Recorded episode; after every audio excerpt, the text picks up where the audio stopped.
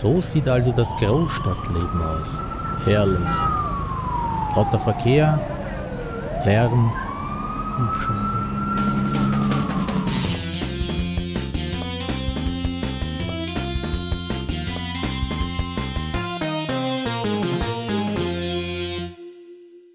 Folge 26. City Skylines, das Brettspiel. Das kooperative Städtebauspiel für ein bis vier Stadtentwickler ab zehn Jahren. Hallo und herzlich willkommen beim Solospieletreff. Hier sind wieder Martin Und Roland. Heute sprechen wir wieder über ein Familienspiel. Roland will Bürgermeister werden und da unterstütze ich ihn natürlich kooperativ. Ja, und den Großstadtlärm, den haben wir sogar hier in die Kleinstadt bekommen. Hier wird ordentlich gebohrt. Ich hoffe, man hört das nicht allzu laut. Aber bevor wir zu unserem Spiel kommen, machen wir einen kurzen Rückblick auf die letzte Folge. Das war Freeman's Farm 1777. Ja, wir haben einen Einspieler bekommen. Mats ab. Hallo, hier ist Peter von Einzelspiel. Ich hoffe, es klingt trotzdem okay. Ich stehe gerade hier im leicht prasselnden Regen, um eure Frage zu beantworten, bevor ich es wieder vergesse. Ihr habt gefragt, wie wir Paleo spielen. Ich muss sagen, Paleo habe ich bisher nicht solo gespielt, sondern immer zu zweit. Und ich fand das immer ziemlich knackig, muss ich sagen. Und habe das deswegen mal eine Stufe leichter gespielt. Ich fand das immer auch netter vom Mechanismus her, dass ich dann zum Beispiel den Schaden aufteilen kann oder ich glaube, man darf dann auch Gegenstände erst tauschen und äh, man darf äh, aufteilen, welche Karten abgeworfen werden. Das macht es auf jeden Fall leicht, aber es hat mir auch mehr Spaß gemacht und ich hatte trotzdem das Gefühl, dass unsere Siege trotzdem knapp waren. Ja, so spielen wir das. Bis dann. Tschüss. Ja, ein Einspieler vom Einzelspiel-Podcast. Vielen Dank an Peter. Das mit den Hausregeln, das sehe ich eigentlich so wie du. Als Solospieler ist das für mich sowieso kein Problem. Da kann ich ja eigentlich die Regeln so handhaben, wie ich will. Das ist auch gleich passend zum heutigen Spiel, aber dazu kommen wir später. Mit mehreren sollte man sich halt am besten absprechen und wenn alle einverstanden sind, dass man es wie auch immer, ob leichter oder schwerer macht, dann sehe ich hier überhaupt keine Probleme. Solange du dich dann nicht mit anderen vergleichst. Nein, vergleichen, ja, das, das ist dann natürlich wieder nicht sehr sinnvoll. Aber solange es nur bei einem selber bleibt oder halt in der Gruppe bleibt, mache ich das, wie ich schon sagte, eigentlich auch ab und zu. Ja, denn der Spielspaß steht im Vordergrund. Ganz genau. Also nochmals vielen Dank, lieber Peter. Ich hoffe, du bist durch den Regen nicht krank geworden. In der letzten Folge habe ich erwähnt, dass Cantaloupe 2 anscheinend einen Fehler hat. Ich habe jetzt gelesen, sie haben darauf reagiert. Man kann auf der Lookout-Homepage die betroffenen Seiten, die ausgebesserten Seiten schon herunterladen. Auch im Neudruck soll das behoben worden sein. Und dann habe ich noch gelesen, dass der liebe Seban vom Brettspiele-Podcast, den die Welt nicht braucht, der hat dann noch weitere Fehler gefunden, die er bei Boardgame Geek gemeldet hat. Und hast du das Buch schon bestellt? Nein. Du? Nein, ich auch nicht. Das liegt jetzt aber nicht unbedingt an den Fehlern, sondern, naja, ich habe noch so viele andere Sachen und Krimispiele. Und ich war ja vom ersten Teil nicht so begeistert. Wir werden sehen.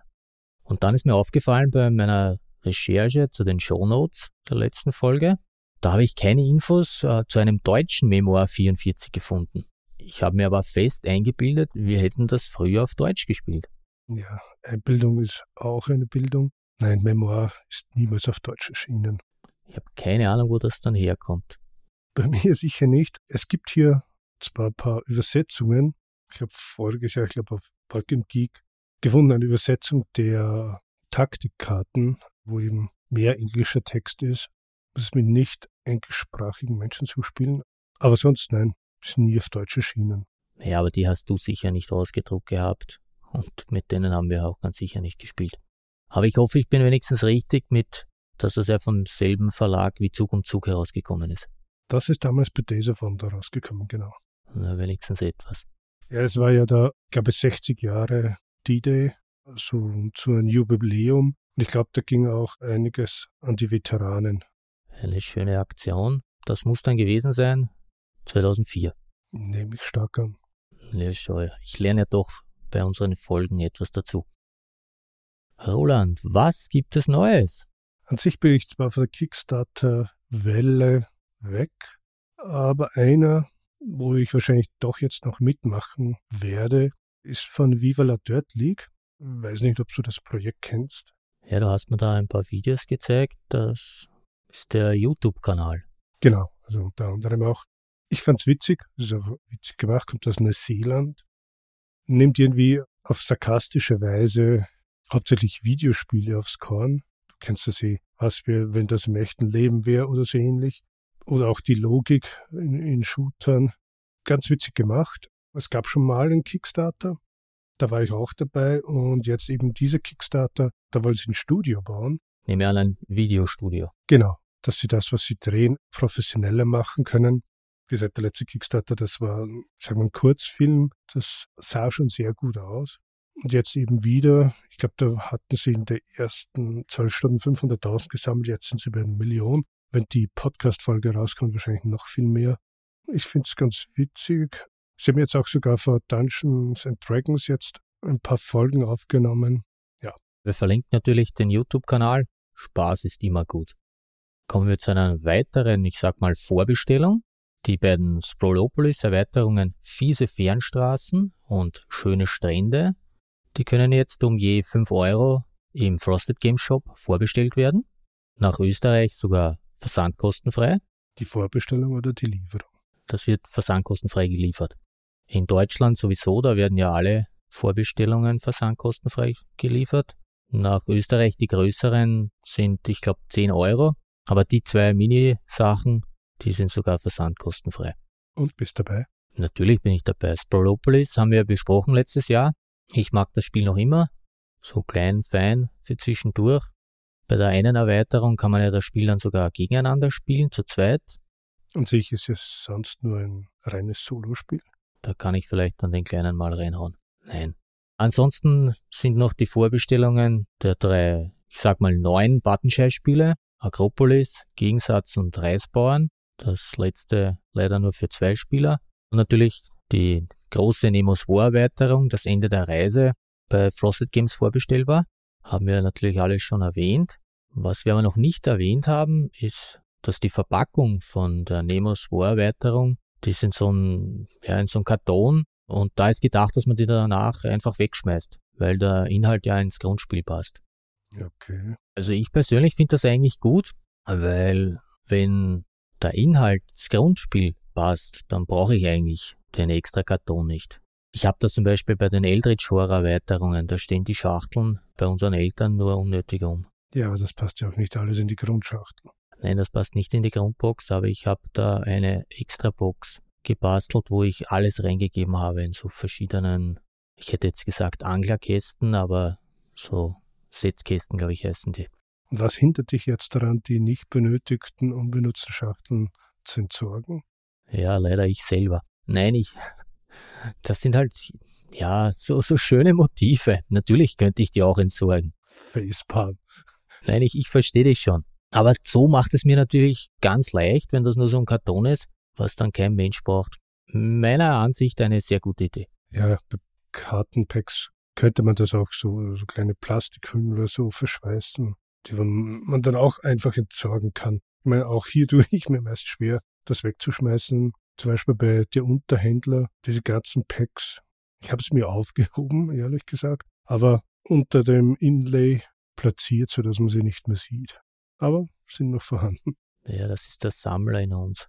Ich habe ja auch bei den Arkham Horror Kartenspielen die ganzen Cover aufgehoben, aber die werde ich jetzt auch alle wegschmeißen. Im Endeffekt ja, würde, glaube ich, nur Sinn machen, wenn du sie einzeln dann weiterverkaufen möchtest, aber sonst. Ja, würde ich ganz sicher machen. Ist der Nutzen wirklich gegen Null tendierend. Ja. Ja, dann gäbe es noch eine weitere Vorbestellung, die ist aber schon durch. Letzten Sonntag wurden alle fünf Ziele erfolgreich erreicht. Ich spreche hier von vier gegen die Finsternis bei System Matters. Aber ich würde sagen, auch wenn die Vorbestellung durch ist, das Solo-Rollenspiel ist eigentlich immer einen Blick wert und man kann ja auch nachher, kriegt man es ja auch im Shop zu kaufen. Sollten wir sie nicht dann erwähnen, wenn es rauskommt? Da können wir es nochmal erwähnen. Ich meine, die Info jetzt ist ziemlich für die Fisch. Ich würde es nicht gerne erwähnen. Aber du hast jetzt in der letzten Folge auch einige andere Crowdfunding-Themen erwähnt, die ich denke auch alle immer positiv abgewickelt wurden. Ja, die waren alle erfolgreich. Wir reden hier von Lancer Reds Ridge, Purple Haze und ich bilde mir ein, es war noch irgendein drittes, aber das fällt mir jetzt leider überhaupt nicht ein. Und in den Shownotes nachsehen. Hast du aktuelle Crowdfunding-Sachen? Die jetzt gestartet wurden, oder? Ja. Ehrlich gesagt habe ich da momentan überhaupt nichts im Radar. Wie gesagt, ich versuche hier Abstand zu nehmen. Das, was noch am nähesten mich interessiert hat, war von Dave Taylor, Kickstarter über ein Buch, um Dungeons zu bemalen bzw. zu gestalten. Von den Spielen weiß ich, dass von Simon wieder was rausgekommen ist, was mich nicht interessiert. Ja, mir geht's genauso. Also aktuelles, was mich jetzt zurzeit interessieren würde, gibt es gerade nicht. Aber vielleicht in der nächsten Folge wieder. Ja, wie gesagt, ich versuche eher wenig zu becken, mehr wieder auf, ja, ich sag mal, aufs klassische Verlagssystem zuzugreifen, auch weil es immer mehr wird, dass wie Frosted Games, Strohmann Games, Schwerkraftverlag, Leichtkraft, doch ganz, also ich möchte nicht sagen passabel, sondern richtig gute Übersetzungen machen von ehemaligen englischsprachigen Kickstartern und da muss ich mir das nicht unbedingt antun, da auf zwei oder drei Jahre zu warten. Ja, dann hat Einzelspiel ein neues Logo. Ja, genau. Schön. Gefällt mir. Von Dennis Lohausen, ein schönes Einhorn. Gefällt mir auch. Meinen Glückwunsch. Und Sevan hatte Geburtstag. Ich wollte jetzt sagen, das war einen Tag vor einem unserer Onkel, meinem Lieblingsonkel. Die anderen werden es nie erfahren, weil sie hören den Podcast nicht. Was mich jetzt wirklich wundert, denn das hattest du voriges Jahr schon angebracht und dass das wieder nur einen Tag ist, sehr seltsam. Ja, jedes Jahr ist es komisch, dass das nicht mehr wird. Ja, und ein anderes Jubiläum hat er auch, Folge 150. Ich muss gestehen, ich habe das total verpennt. Tut mir leid, Sivan.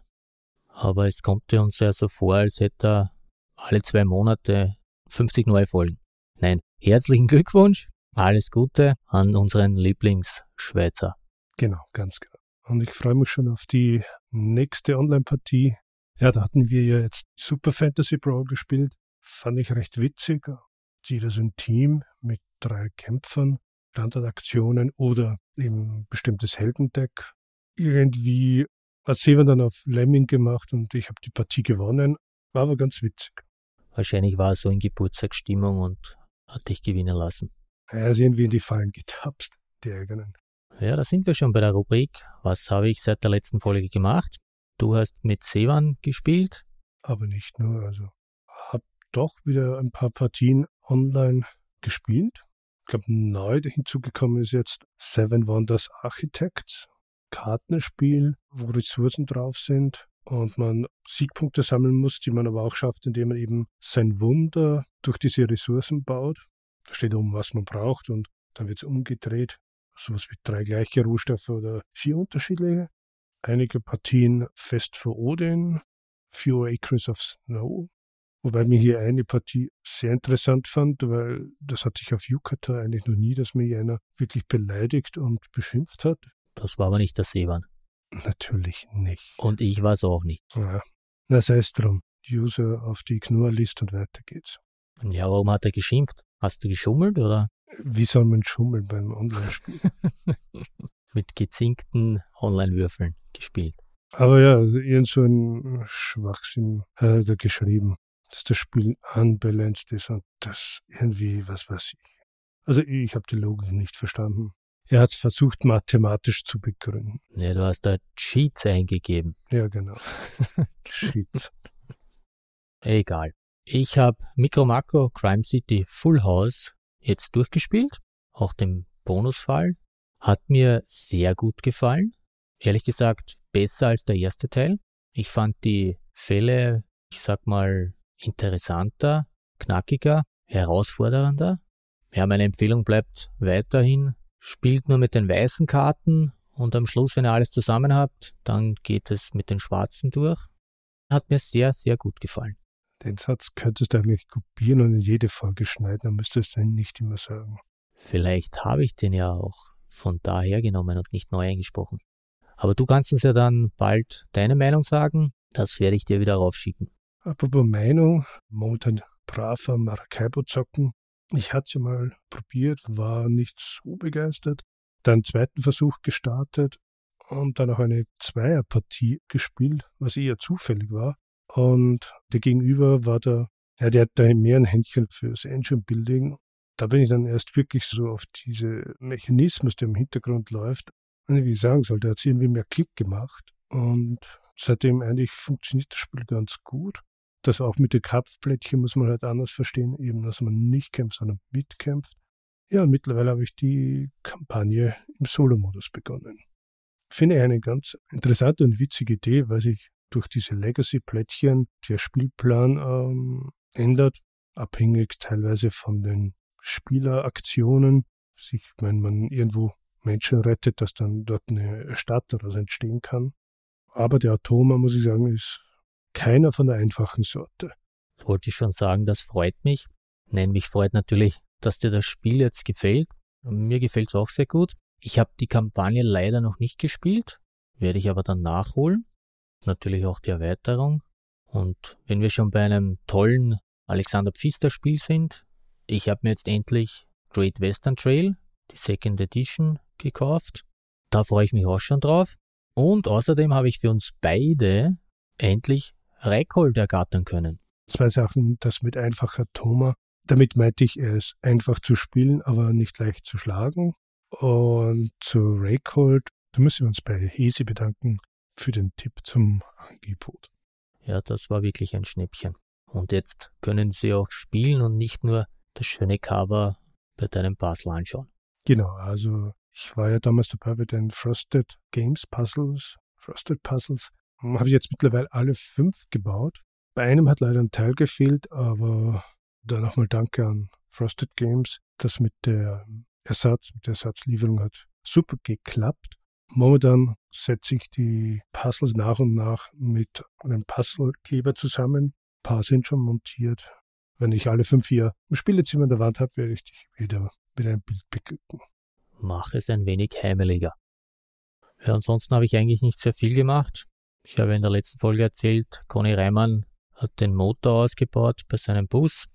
Ja, der alte war jetzt nicht mehr zu retten. Er hat einen neuen eingebaut und ja, außerdem ist er beim Poolloch graben mit dem Traktor umgefallen. Aber alles in Ordnung, er wurde nicht verletzt. Alles gescriptet. Nein, keine Ahnung. Ich kenne das Video, aber so richtig die Folge habe ich noch nicht gesehen.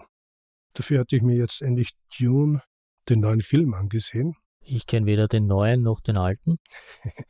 Solltest ihn dir ansehen, denn visuell finde ich ihn wirklich beeindruckend. Also dagegen wirkt die vorige Version wie ein Kammerspiel. Also da haben die Rechner schon wirklich was Schönes hingezaubert. Was ich mich aber frage, ist, ob jemand, ebenso wie du, den Film sieht, ob der da dem Handlungsstrang folgen kann. Also ich habe ihn damals mit meiner Frau angesehen und ihre Fragen waren nicht wenige. Ich habe mir dann selbst die Frage eben gestellt, würde ich verstehen, was da passiert, wenn ich nicht eben den anderen Film kennen würde, beziehungsweise auch das Buch schon mal gelesen habe. Das war das eine Verwirrende. Das zweite war, sie hatte mich dann gefragt, was da und da passiert und dann war ich zu uninformiert. Ich dachte, okay, kommt noch das, das und auf einmal war aber das Ende da. Dann hatte ich nachgelesen und dass eben das Buch hier auf zwei Teile aufgeteilt ist und noch ein dritter Teil auch geplant ist, also insgesamt eine Trilogie auf die nächsten Jahre. Ja, leider werden wir nie erfahren, ob ich das kapieren werde, weil ich werde sicher nie das Buch lesen und auch nicht die Filme schauen. Angst vor Sand? Nein, aber ich habe wirklich null Interesse daran. Ich fand es eigentlich interessant. Es ist ja, es gab damals ein Computerspiel, eigentlich zwei. Ich wollte gerade sagen zwei. Eins war ein Adventure und das andere war ja das Echtzeit-Strategiespiel. Genau. Oder war das noch unten basierend? Nein, nein, das war Echtzeitstrategie. Ich glaube, das war sogar so ziemlich eins der ersten seiner Art, noch vor Command Conquer. Ja, auf alle Fälle vorher. Ich glaube, das Adventure habe ich, also ich habe beide, glaube ich, gespielt, aber nicht sehr intensiv. Ich kann mich nur mehr beim Adventure an Bilder und Multiple-Choice-Dinge erinnern. Frag mich, Ja, mir spukt jetzt Angriff der Raketenwürmer durch den Kopf, aber das ist ja ganz was anderes, oder? Das ist was anderes, aber hat diese Riesenwürmer im Sand der Gegend gemeinsam. Weil du sagst im Sand, Boba Fett ist ja auch die erste Staffel der Serie zu Ende gegangen. Da kann ich leider nicht mitsprechen. Ansonsten war eigentlich seit der letzten Folge sonst doch einiges los. Ich habe auch PC wieder ein bisschen gespielt, weil wir von Echtzeitstrategie gesprochen haben.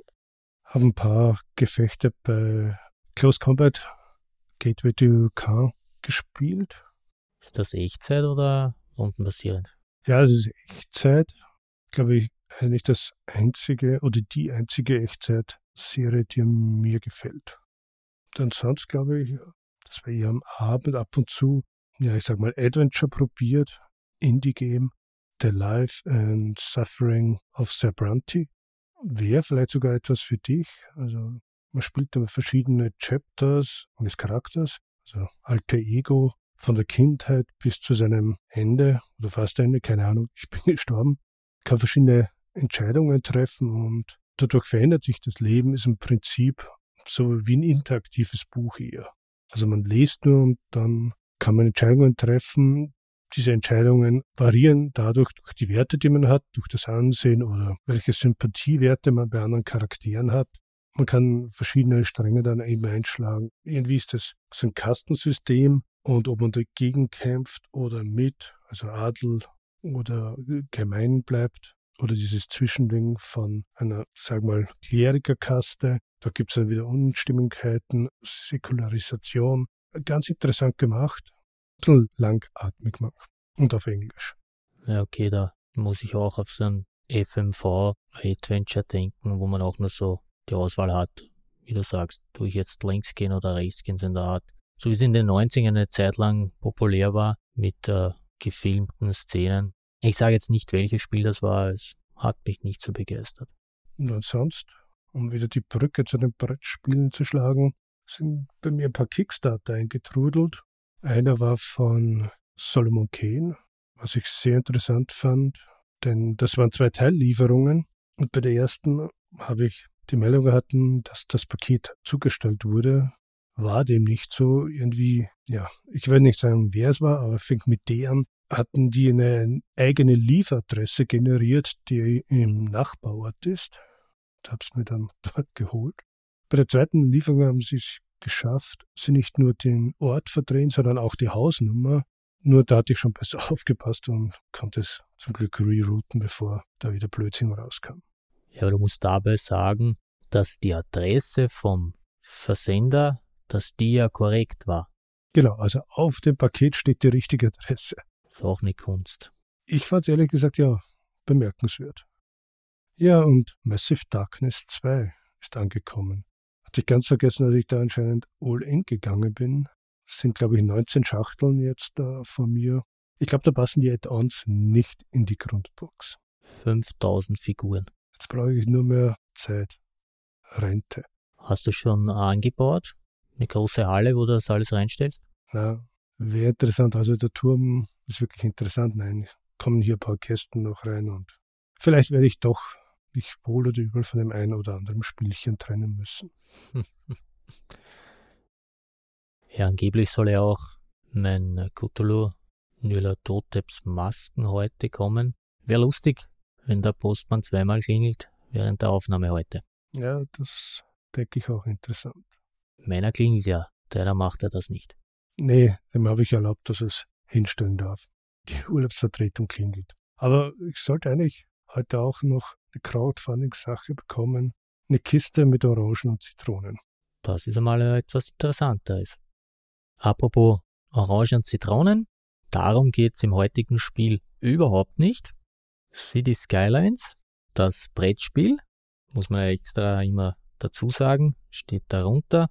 Worum geht's dann eigentlich? Ja, es ist ein kooperatives Brettspiel für eins bis vier Spieler ab zehn Jahren. Spielziel ist eine großartige Bewertung, also Zufriedenheit zu erhalten.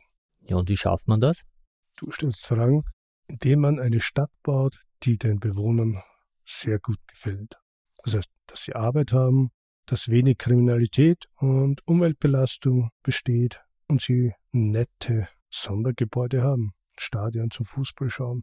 Ja, und das macht man, indem man hier die verschiedenen Gebäude, in dem Fall sind das Puzzleteile, auf die Spielplanteile legt und Effekte auslöst, die dann zu der Zufriedenheit führen und das Ganze mit Hilfe von sogenannten Baukarten. Baukarten und Geld? Gutes Stichwort. Vielleicht sollten wir mal durch die Komponenten gehen und du erzählst uns kurz, was in der Schachtel ist.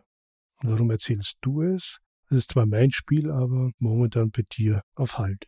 Ja, Gott sei Dank ist es nur dein Spiel, aber dazu später mehr. Das größte im Spiel sind die sechs Spielbahnteile. Die sind bezeichnet mit A bis F.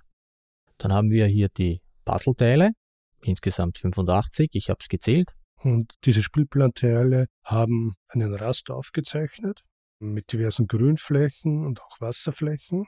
Dazwischen werden diese Teile eben von Straßen abgeteilt und diese Puzzleteile passen ganz genau eben in dieses Rastermuster. Da gibt es auch verschiedene Bereiche. Das sind die sogenannten Stadtviertel. Ja, und so ein Stadtviertel ist eben das Brachland, das begrenzt ist durch den Kartenrand, eine Straße oder Wasser. Ja, bei den Dienstleistungsgebäuden, da gibt es, weil das ja bei manchen Karten angrenzend sein muss, gibt es zwei verschiedene Arten. Die kleinen, da muss das andere Puzzleteil direkt an dem Dienstleistungsgebäude sein. Und dann gibt es auch noch die, wo es nur im Stadtviertel sein muss. Muss man sich nicht unbedingt merken, es wird angezeigt durch verschiedene Symbole, aber man muss aufpassen, dass man es nicht übersieht. Dementsprechend natürlich das Dienstleistungsgebäude platzieren. Wenn ich da ein kleines habe und setze das irgendwo in eine Ecke, wo ich dann nur ein anderes hinbauen kann, dann bringt mir das nicht so viel, als wenn ich das so platziere, dass da vielleicht zwei oder sogar drei direkt angrenzen. Bei den Puzzleteilen gibt es ja verschiedene Arten. Wir haben hier zum Beispiel in Grün die Wohngebiete, in Blau das Gewerbe, Gelb Industrie. Dann haben wir noch Versorgungsgebäude. Du hast vorher gesagt, Strom, Wasser und Müll werden dadurch beeinflusst. Dann haben wir noch Dienstleistungsgebäude. Das wären so etwas wie Polizei, Feuerwehr, Gesundheitswesen. Und auch die beeinflussen da unser Spiel. Dann haben wir noch Bonusgebäude, die nennen sie hier einzigartige Gebäude. Ja, dann haben wir die von mir erwähnten Baukarten. Das sind 75, auch die habe ich gezählt, sind unterteilt in drei Stufen. Dann haben wir noch Sonderkarten. Da gibt es vier verschiedene Arten. Ja, und ich würde sagen, dann haben wir noch eine wichtige Tafel, die Verwaltungstafel. Dort, wo wir die Werte mit Kartonmarkern setzen für die verschiedensten Bereiche. Und ein Teil gibt es noch. Wir haben noch einen Teil. Ach so, die Skyline von City Skyline. Ganz genau, wo wir eben diese Gesamtpunkte tracken. Wollen wir kurz auf die Verwaltungstafel noch eingehen oder möchtest du schon reinstarten, wie das Spiel aufgebaut wird? Also wer das Videospiel schon gespielt hat oder auch SimCity, dem werden manche Werte bekannt vorkommen. Aber ich glaube, wäre nett, wenn du die Verwaltungstafel kurz erklärst, welche Werte es hier überhaupt gibt. Ganz oben haben wir die drei Punkte Strom, Wasser und Müll, die durch die Versorgungsgebäude beeinflusst werden, beziehungsweise durch die verschiedenen Karten dann. Zu Beginn werden alle Marker auf die Null gesetzt. Hier gibt es dann nach links den roten Bereich und nach rechts den grünen Bereich. Das heißt, jedes Mal, wenn eine Karte ein Minus hier voraussetzt, wird der Marker nach links versetzt. Wenn ein Plus ist, wird er nach rechts versetzt. Hier gibt es jeweils fünf Punkte nach links und rechts. Und wenn hier der Marker ansteht, dann kann man die Karte auch nicht mehr spielen. Das heißt, wenn ich schon auf minus fünf bin und müsste nochmal auf minus gehen, kann ich die Karte nicht spielen und umgekehrt. Wenn ich über die plus fünf gehen müsste, kann ich sie trotzdem spielen, aber es hat halt keinen Effekt. Also der Marker bleibt auf dem höchsten Wert stehen und geht nicht darüber hinaus. Darunter wird dann die aktuelle Zufriedenheit festgestellt. Das ist ein schöner Smiley-Marker. Da geht's von minus 5 bis 25. Hier ist es nur so, dass wenn der Marker bei minus 5 ist, dann ist das Spiel vorbei. Bei Plus gibt es keine Beschränkung. Das wird einfach dann direkt übertragen auf die Gesamtzufriedenheit. Dann haben wir die Arbeitsmarktleiste. Auch die geht von minus 5 bis plus 5. Also die verfügbaren Arbeiter, die man hat. Genau, das Spiel spricht hier bei Null von einer Vollbeschäftigung. Wenn es unter Null ist, dann fehlen der Wirtschaft die Arbeitskräfte und wenn es über Null ist, dann fehlen die Arbeitsplätze. Hier ist es so, dass nicht über die Leiste gespielt werden kann. Steht man auf minus 5 und müsste nochmal heruntergehen, kann man die Karte nicht spielen. Steht man bei plus 5 und müsste nochmal auf plus gehen, kann man die Karte auch nicht spielen. Ja, und dann haben wir links unten die Stadtkasse, da wird dein Geld hingelegt. Und rechts davon haben wir dann noch die drei Leisten, die sich auf die Lebensqualität der Bevölkerung auswirken. Du hast schon gesagt, Umweltbelastung, Verkehr, Kriminalität. Da gibt es nur Pluswerte, also bis plus 5. Wenn hier der Marker über die 5 hinausgesetzt werden sollte, kann man die Karte wieder nicht spielen. Wobei man auch hier sagen muss, dass Pluswerte schlecht ist. Natürlich. Wenn die Kriminalität hoch ist, ist es eher schlecht. Ja, und hier ist es auch wieder so, wenn man Minus spielen will, also unter die Null, kann man die Karte auch spielen. Der Marker bleibt jedoch natürlich nur auf der Null stehen. Ja, ich habe es erwähnt, es ist eigentlich ein Familienspiel und wie bei Cosmos bei manchen Spielen üblich, führt äh, die Anleitung bzw. die Szenarien den Spieler an das Spiel heran.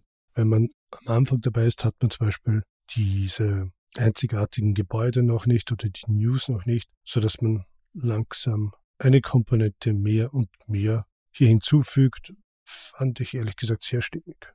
Ja, hier wird zuerst so ein Einstiegsszenario erklärt und dann gibt es bis zu den News, das wäre Szenario 4, wird immer eine neue Komponente hinzugefügt und am Schluss kann man dann schon bei der ab Szenario 5, sage ich mal, auch schon die Spielplanteile individuell auslegen, wie es einem gefällt. Bevor ich jetzt zu den Regeln komme, der Aufbau, man legt die Spielplanteile je nach Szenario vor sich auf, dann legt man die acht Marker auf die Verwaltungstafel, auf die Null, die Punkte sind wir durchgegangen, Startkapital kommt in die Startkasse, hier auch je nach Schwierigkeitsgrad 12, 10 oder nur 8 Geld. Dann mischt man die Karten von Stapel 1 gut. Und im Solo-Modus zieht man hier sieben Karten. Was man noch sagen muss bei diesen Spielplanteilen, man legt sie verkehrt auf. Da sind die Aufschließungskosten abgebildet. Ein teurere Teil, wenn man den umdreht dann, also den muss man extra bezahlen, hat mehr Baufläche als billiger. Und wie du gerade gesagt hast, Solo-Modus eben alleine sieben Karten. Würde man zu zweit spielen, bekommt jeder fünf Karten und zu dritt jeder vier. Oder sogar zu viert, dann sind es drei Karten. Und je nach Szenario werden dann die Sonderkarten, die einzigartigen Gebäude, dann gibt es noch Stadtrichtlinien, die bringen auch Vorteile und oder die News, diese bringen nur Nachteile in die Stapel 2 und 3 gemischt. Da steht auf der Rückseite, in welchen Stapel die gehören. Dann kann man noch eine Rolle ziehen. Auch die bringen Vorteile, wie hier zum Beispiel habe ich jetzt uh, zufällig die Event Managerin, Du darfst als Aktion ein Geld bezahlen und die aktuelle Newskarte wieder in ihren Stapel einwischen. Das heißt, den Nachteil dadurch entfernen. Ja, ist so ähnlich wie bei Pandemie. Ja, du hast schon gesagt, der Spielplanteil wählt man ganz am Anfang aus, bezahlt die Erschließungskosten und dann ist es wichtig, auf der Längsachse umdrehen. Also auf der Achse, wo hier das Geld aufgedruckt ist. Da habe ich ein paar Videos gesehen, wo das falsch gemacht wurde. Das heißt, wenn das äh, Spielplanteil hier einen Wasseranteil hat und du drehst es dann auf der Längsachse, dann ist der Wasserbereich genau an derselben Stelle wie auf der Vorderseite. So kann man das erkennen. Sieben, weil dann angrenzende Spielplanteile dann durchgängige Straßen haben und auch die Gebiete dann besser zueinander passen und größer werden, miteinander verschmelzen. Genau, die Stadtviertel da gibt es ja verschiedene Effekte, die dann durch die Karten gespielt werden können. Und da sind wir eigentlich schon bei den Regeln. Die sind ziemlich simpel, gibt drei Aktionen und die wirst du uns jetzt vorstellen. Die erste Aktion ist eine Baukarte spielen. Da haben wir zwei Arten von Baukarten. Einerseits mit Dienstleistungs- oder Versorgungsgebäuden. Für die muss man immer bezahlen. Und dann haben wir die Wohngewerbe- oder Industriegebiete. Die kosten zwar kein Geld, aber die wirken sich auf die verschiedenen Faktoren aus. Auf der Verwaltungstafel, die wir vorher hier besprochen haben. Ja, also thematisch baut man eine Fabrik, werden die überschüssigen Arbeiter weniger, Dafür wird Geld in die Kasse gespielt. Oder es gibt zum Beispiel mehr Müll, mehr Verkehr. Das ist je nach Karte halt individuell. Ja, das sollten wir vielleicht so auch erklären. Wenn du jetzt eine Karte hast zum Bauen einer Fabrik oder eines Industriegebietes, dann sind das nicht immer die gleichen Karten, sondern die haben unterschiedliche Effekte. Ja, wie du sagst, vorher muss man bezahlen. Hier nicht mit Geld, sondern mit den verschiedenen Ressourcen. In der zweiten Zeile stehen dann die Belohnungen, die man erhält. Ja, da gibt es verschiedene, zum Beispiel, dass sich die Zufriedenheit erhöht. Die haben aber verschiedene Voraussetzungen meist. Zum Beispiel es muss eine Polizeistation in der Nähe sein oder etwas aus dem Gesundheitsbereich. Aber kann auch sein, dass da ist, dass zwei Industriegebiete hier angrenzen oder in diesem Bezirk sein müssen. Dann muss man natürlich das Plättchen auch setzen. Bei den Dienstleistungen und Versorgungsgebäuden, da gibt es bestimmte Plättchen, die sind auf der Karte abgedruckt, die muss man nehmen. Bei den anderen drei, grün, blau oder gelb, kann man sich eines der Baselteile aussuchen, der jeweiligen Farbe natürlich. So, das war jetzt eigentlich schon Aktion 1. Nummer 2, die Baukarte austauschen. Da kann man seine Baukarten gegen je zwei Geld tauschen. Da legt man die alte Karte dann auf einen Austauschstapel, von dem man sie dann später natürlich auch wieder nehmen darf und zieht eine neue Karte von einem der drei Stapel, also der 1, 2 oder 3er Stapel. Hier ist man nur begrenzt durch sein Geld. Man kann auch, wenn man will, alle sieben Karten tauschen. Könnte man, aber ich denke, man wird selten diese 14 Goldstückchen dafür überhaben. Ja, theoretisch kann ich ja auch noch mehr, weil das ja immer eine neue Aktion ist. Aber wie du sagst, das wird hier nicht vorkommen. Ja, und dann haben wir schon die dritte Aktion. Einen Meilenstein beenden. Sobald sich in jedem Stadtviertel mindestens ein Puzzleteil befindet, darf man den Meilenstein beenden. Da kommen wir wieder zu der Leiste zurück. Hier muss man dann überprüfen, ganz oben Strom, Wasser und Müll. Denn für jedes Feld, das sich der Marker unter Null befindet, also auf der linken Seite, muss man den Smiley auf der Zufriedenheitsleiste wieder um ein Feld zurücksetzen.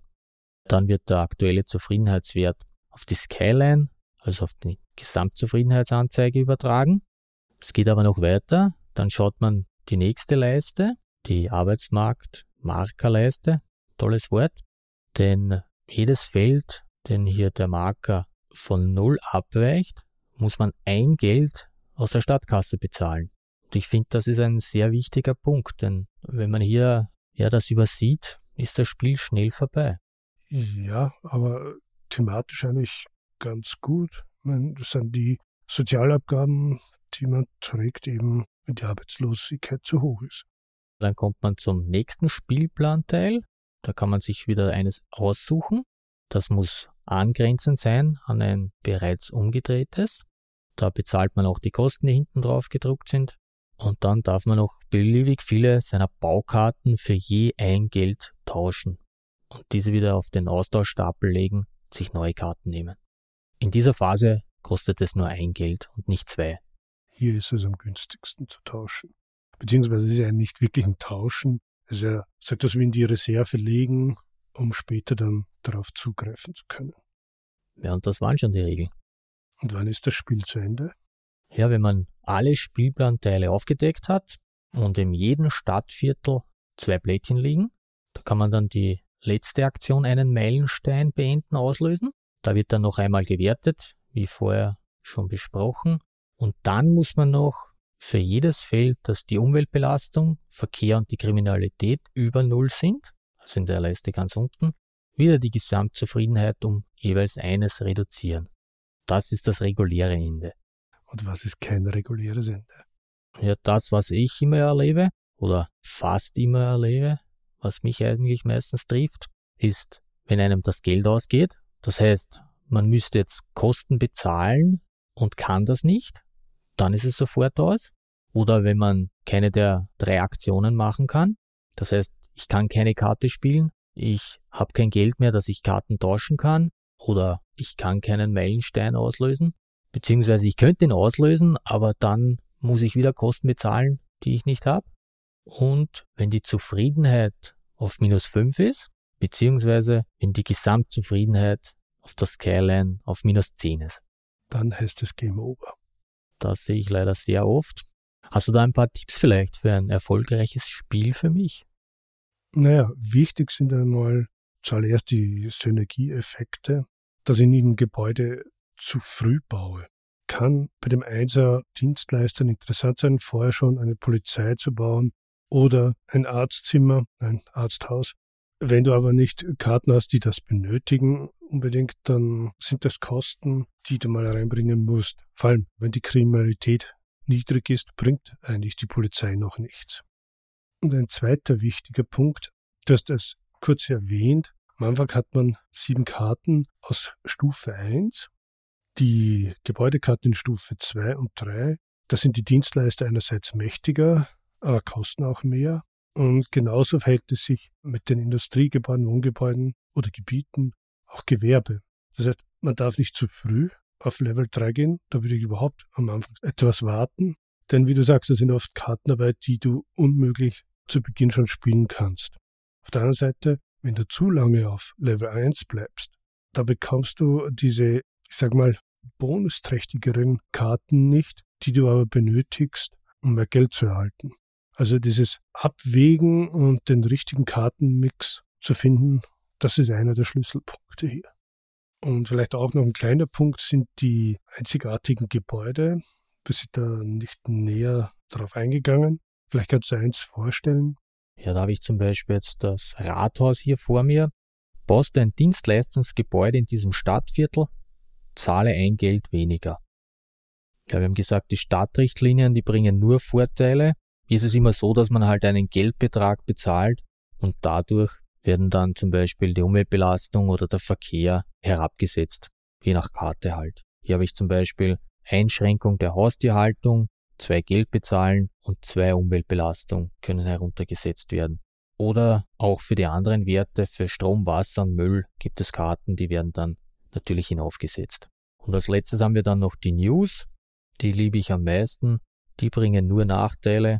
Da habe ich zum Beispiel hier schlechter Ruf, Immer wenn eine Karte Geld einbringt, bekommt ihr ein Geld weniger. Oder Kriminalität zu hoch. Immer wenn die Kriminalität steigt, minus ein Zufriedenheit. Die kann man eben mit reinbringen, um etwas Würze im Spiel zu haben, muss man aber nicht. Für die, für die das Spiel noch zu einfach ist, die können das machen. Ich habe es nicht gemacht, aber kommen wir zu ein paar wissenswerten Dingen. Das Spiel basiert ja auf einem Computerspiel. Ich habe das nicht gespielt. Ich weiß aber, dass du es gespielt hast. Ja, ich habe das Computerspiel damals aber eigentlich nicht mal bewusst gekauft. Es war ein Paradox Humble Bundle Package enthalten. Ich habe es dann doch ausgiebig gespielt, weil mir das ehrlich gesagt, also das sind Spiele, die mir gefallen. Ich habe früher verschiedene SimCity-Teile gespielt, also von 1 bis, ich glaube, 2000. Mittlerweile gibt es hier auch eine Video- oder so eine Konsolenversion auf der PlayStation. Die habe ich auch ausprobiert, beziehungsweise mit den Kids. Und die war mal bei PSN Plus dabei. Ja, ich glaube, auf der Switch gibt es auch und der Xbox sicher. Genau, das ist diese Konsolenversion. Ich glaube, da gibt es weniger Add-ons. Da gibt es überhaupt welche. Also es gibt da so Art Skin-Packages, ich habe jetzt nicht genau nachgesehen, aber ich glaube, das sind 30 verschiedene Stück. Also mit extra Nachtmodus, mit etwas mit Flughafen. Ich glaube, eins habe ich mir mal gekauft. Das war, hm, dass die Häuser einen europäischen Stil haben. Da gibt es wirklich einiges. SimCity habe ich ja als Kind gespielt. Sind da große Unterschiede? Zwischen SimCity und City Skylines? Ja. Am Schluss eher wenig. Der letzten SimCity-Teil, was ich mir erinnern kann, gab es doch auch, dass du auf die Stromversorgung aufpassen musst, Kraftwerke und Leitungen, aber ich glaube, das gab es schon beim ersten Teil. Verschiedenste Straßen, Wasser gab es dann auch bei beiden Serien, also Wasserversorgung und Abwasser. Ich finde, die Unterschiede sind wirklich nicht so groß. Der Hauptunterschied, was mir einfällt, ist, ich glaube, das war beim SimCity 2000, dass du hier, wenn du eine Stadt gebaut hast, der Platz begrenzt war. Also du hast zwar eine große Karte gehabt, aber die war auf mehrere Zonen, die du einzeln dann bespielen konntest und die haben dann miteinander interagiert. Das ist jetzt bei City Skylines Es ist ein Computerspiel so wie beim, beim Brettspiel. Du kannst da Gebiete immer hinzukaufen, damit dein Stadtgebiet größer wird. Das war das Computerspiel. Es gibt auch eine Mini-Erweiterung für das Brettspiel, der Freihafen. Die kann man auf der Cosmos Homepage herunterladen. Wir verlinken das. Bei manchen Spielen habe ich gesehen, da ist es sogar dabei schon. Ich habe das Ding ausgedruckt, habe es auch gespielt. Hm, ich finde es interessant. Wenn du willst, können wir kurz erklären, worum es da geht. Gerne, denn ich hatte den Freihafen ehrlich gesagt übersehen. Der Freihafen, der bildet ein eigenes Stadtviertel, dem kann man aber nur Gewerbe- und Industriegebiet bauen. Da ist es dann so, dass die Bedingungen in der zweiten Zeile der Karte automatisch erfüllt sind. Man muss jedoch neben den Kosten in der ersten Zeile noch den Marker für Umweltbelastung, Verkehr oder Kriminalität, also je nachdem, was auf der Karte abgebildet ist, um ein weiteres Feld nach rechts schieben. Also ich kann mir eins der abgebildeten aussuchen, das geht dann eins weiter. Wo es Vorteile gibt, gibt es natürlich auch Nachteile. Nach jedem beendeten Meilenstein muss man den Marker der Arbeitsmarktleiste, also das Männchen, um fünf Schritte nach rechts schieben. Und für jedes Feld, dass der dann über die fünf rausfahren würde, wird die Zufriedenheit wieder zurückgesetzt.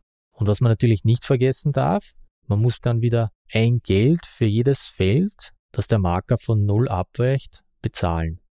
Also ich habe dann immer geschaut, dass ich so Karten gespielt habe, dass er eher runterkommt als rauf ist dann natürlich wieder eine interessante Komponente. Dafür darf ich gleich, wenn ich irgendwelche Karten habe, wo ich sehe, die kann ich nicht erfüllen, die spiele ich dann halt hier rein. Auch ein interessanter Ansatz. Mir hat's gefallen, sagen wir so. Das ist gut, dass dir das Spiel gefallen hat. Nein, die Erweiterung. Aber beim Fazit sind wir noch nicht.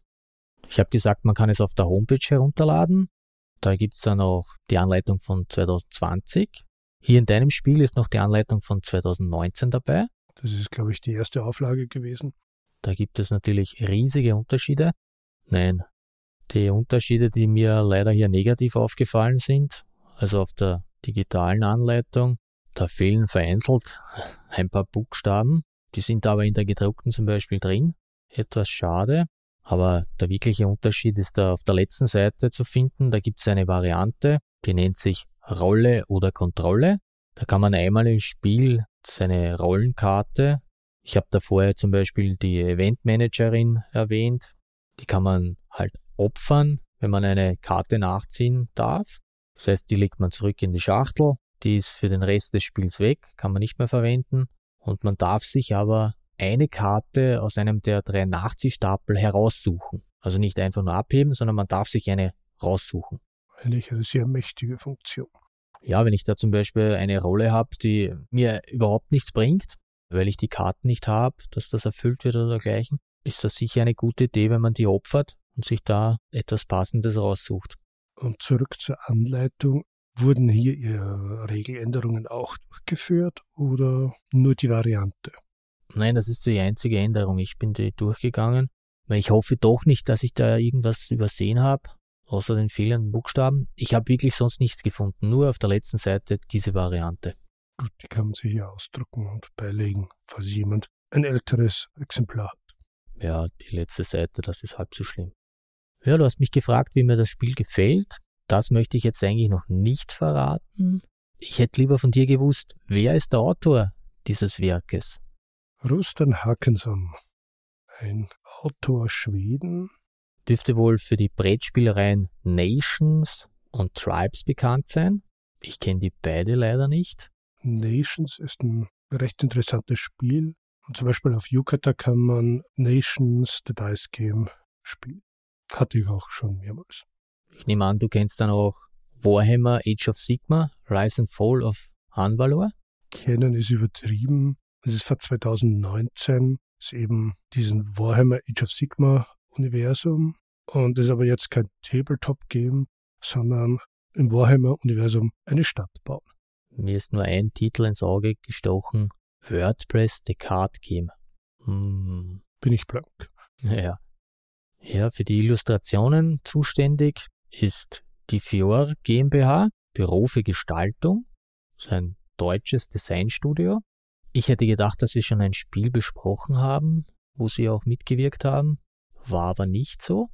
Sind auch für zahlreiche andere Spiele mitverantwortlich, nur verantwortlich, je nachdem. Das sind eine meiner Lieblingsspiele, wie zum Beispiel Maracaibo, neben Aline Kiermann und auch die Erweiterung oder auch zum Beispiel Anno 1800, wo es ja jetzt auch schon einen Solo-Modus gibt. Aber da ist nicht nur Licht, da ist auch Schatten. Ich habe auch so Perlen gefunden wie die Geissens, Beppo der Bock oder Stromberg, das große Bürostuhlrennen. Klassiker, kennt keinen einzigen. Das spricht aber ehrlich gesagt für dich und nicht gegen dich. Aber ich glaube oder ich denke zu wissen, woher deine Verwirrung kommt. Und zwar damals bei Switch and Signals. Die Grafik hatten damals Klaus und Antje Stefan. Und das ist auch so ein Studio, die Epona Marketing. Und das ist so ähnlich aufgestellt. Das ist möglich. Und ich verkaufe ein S bei Switch and Signal. Kommen wir zum Verlag. Kosmos. Ursprünglich 1822. Ja, die haben heuer 200-jähriges Jubiläum. Von Johann Friedrich Frank gegründet. Wurde dann 1893 auf Franksche Verlagshandlung W. Keller Company nach einem der neuen Besitzer, Hofrat Walter Keller, umbenannt. Ja, 1990 kam dann der Name, den ich als Kind von den drei Fragezeichen Büchern her kannte. Frank Kosmos Verlag, GmbH und Co. KG. Ja, und seit 1997 zum 175. Geburtstag heißt es jetzt nur noch Kosmos Verlag. Wohl bekannt für die Naturführer, Experimentierkästen, Kinder-, Jugendbücher und wie hier Familienspiele. Normale Spiele hier aufzuzählen, die bei Kosmos erschienen sind, fehlt uns die Zeit. Laut BGG sind das 1050. Du hast vorher schon erwähnt, ein Spiel haben wir schon besprochen, Switch and Signal. Aber ich muss sagen, 2022 kommen auch noch einige interessante Spiele bei Cosmos heraus. Ja, die haben immer wieder interessante Titel auch. Wenn Cosmos eben, wie du sagtest, nach Familienspiel klingt, sind auch ein paar, glaube ich, recht anspruchsvolle Titel darunter. Ja, nach Calico, das ja bei Ravensburger erschienen ist, wir haben das auch besprochen, soll ja hier Cascadia im Herzen der Natur erscheinen. Und für mich Suspects, die neue Detektivspielreihe im Stil der Agatha Christie-Romane. Hört sich sehr, sehr interessant an. Oder Carta Ventura, auf ins Abenteuer. Das hast du dir auch schon angesehen? Genau, habe ich auch auf der Wunschliste. Gibt es bis jetzt zwei Teile. Das eine ist Wienland, spielt so bei den Wikingern und das andere ist Lhasa 1916. Ich bin gespannt, wie gesagt. Ich habe es auf der Wunschliste und denke, ich werde es mir auch kaufen. Na, ich hoffe es, weil Zumindest Laser würde ich auch gerne ausprobieren. Also irgendwie so ein Karten- oder Plättchenlegespiel, wo verschiedene Aufgaben, ich nenne es mal Aufgaben oder Aktionen drauf abgebildet sind. Und wenn man so etwas tut, dann muss man entweder etwas anlegen oder das Plättchen umdrehen und so wird eine Geschichte erzählt.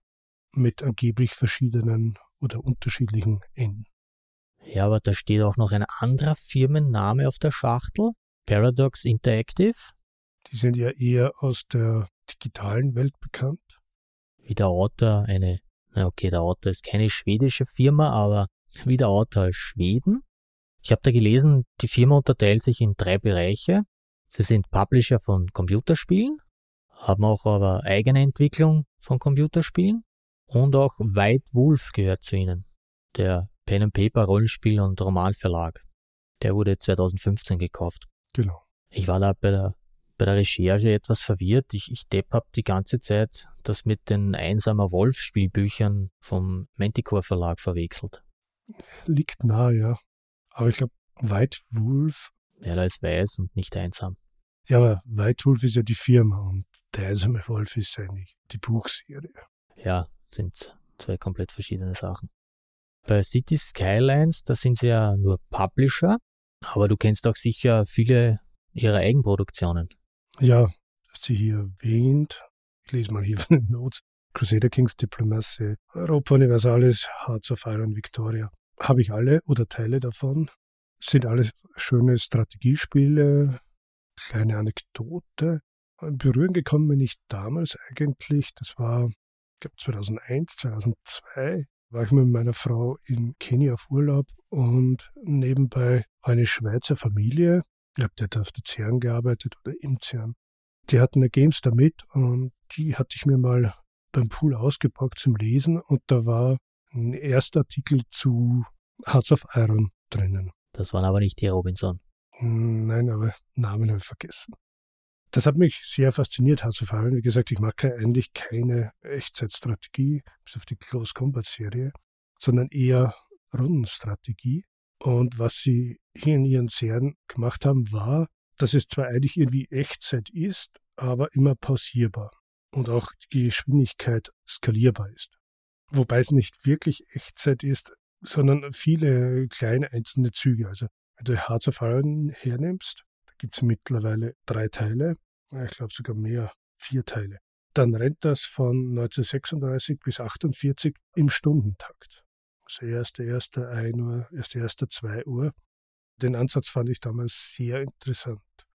Eben Hearts of Iron, Zweiter Weltkrieg, Fokus hier auf Erobern oder Verteidigen.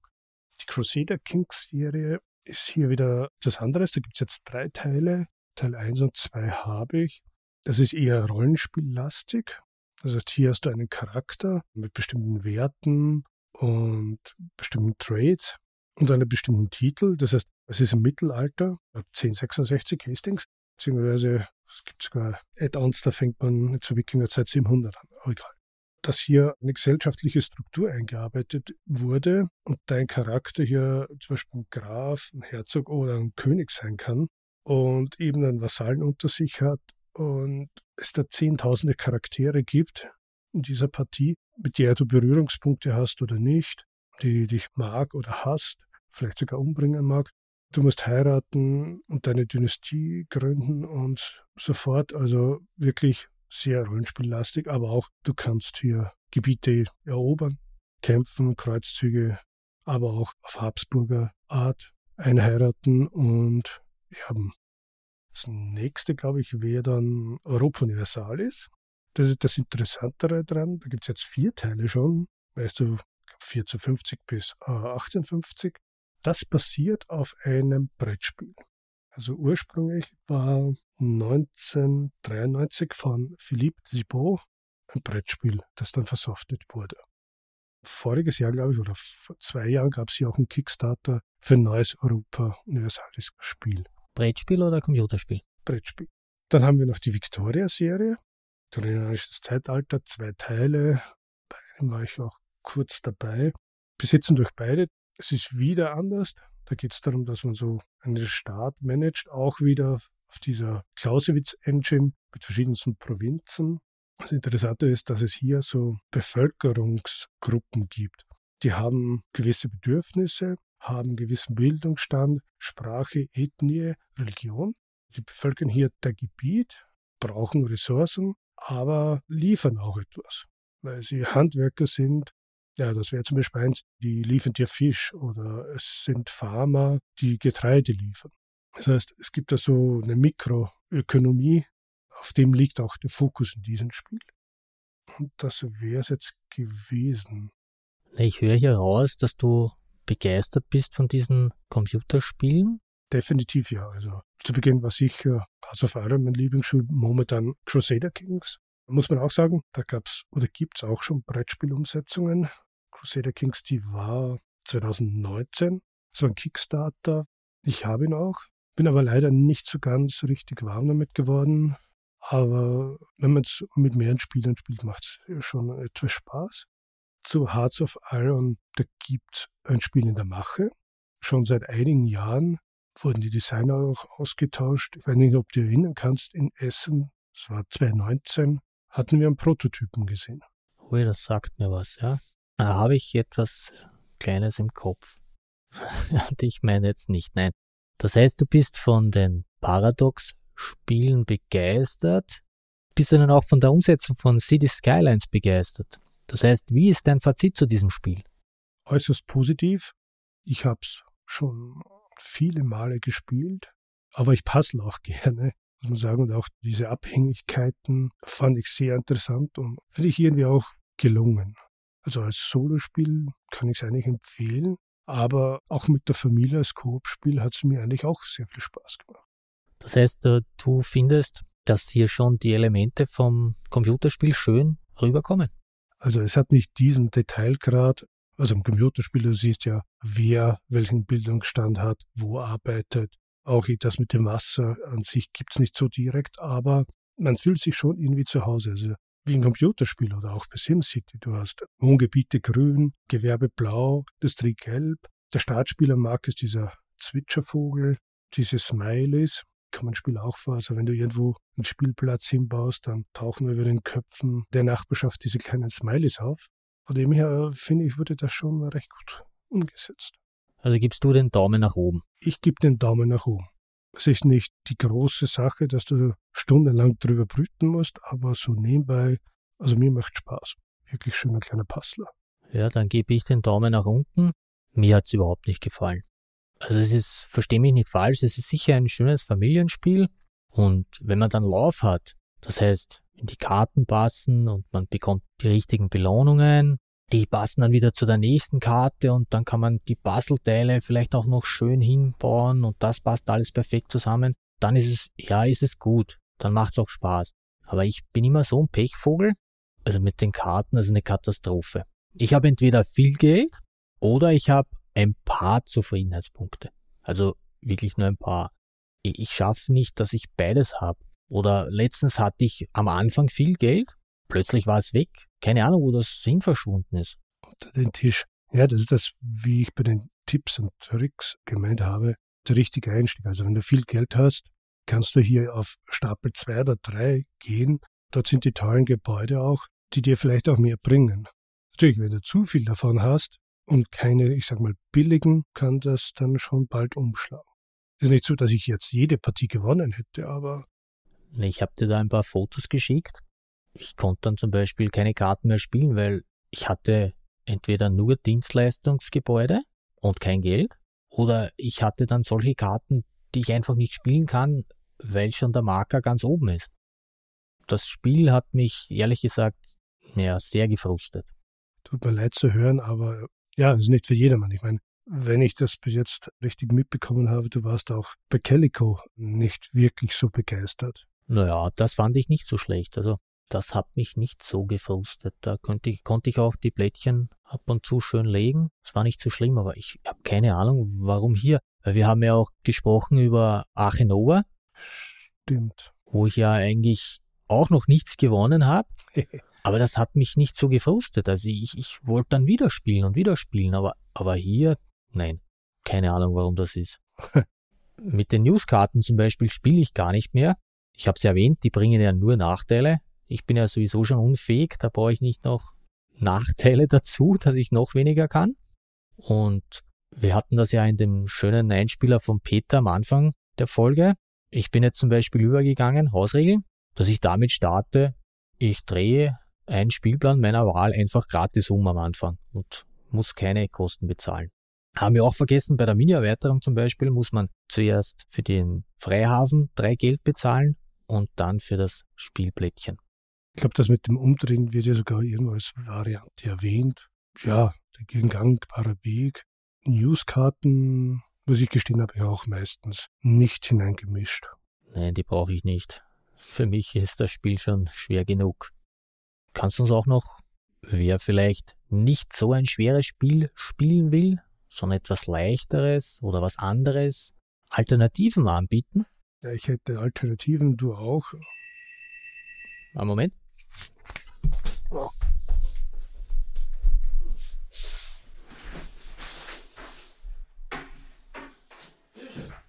Ja, gleich Stiegen rechts auf, jetzt der Stock.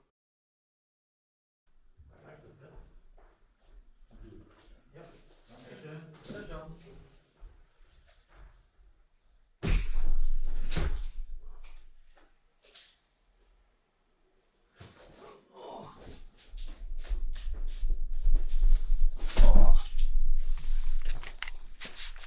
So, da bin ich wieder. Wir machen Spaß, Pegasus.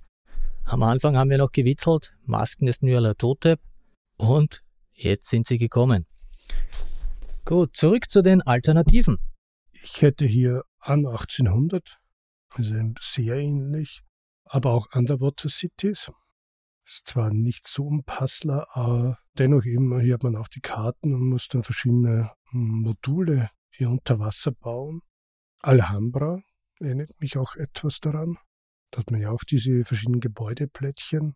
Oder so vage Lords of Waterdeep.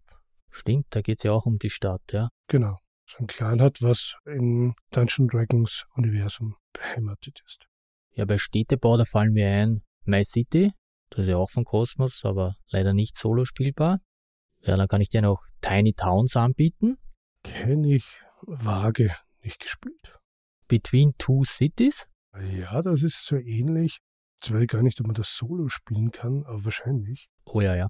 Ich habe es mal zu viert gespielt und fand es recht interessant, weil es ja da immer diese Verknüpfung zum Nachbarn gibt.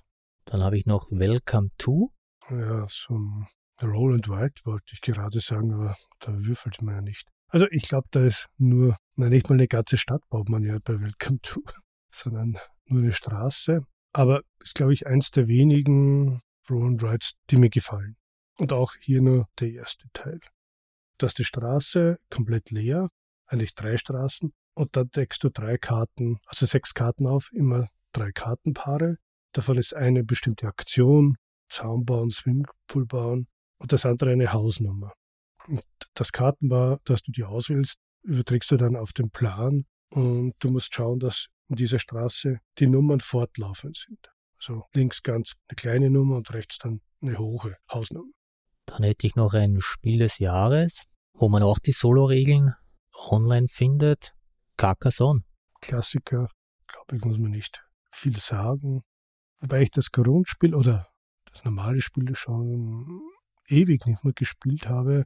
Aber ein anderes Spiel, was mir sehr gut hier gefällt, geht aber glaube ich nicht solo. Carcassonne Junior, seit fünf Jahren mit den Kids eigentlich ganz toll. Ja, ich will das Grundspiel jetzt unbedingt nachholen, was die Solo-Regeln gibt, aber ich weiß nicht, ob ich zwischen Great Western Trail, Record, ich hoffe, ich finde die Zeit jetzt bald.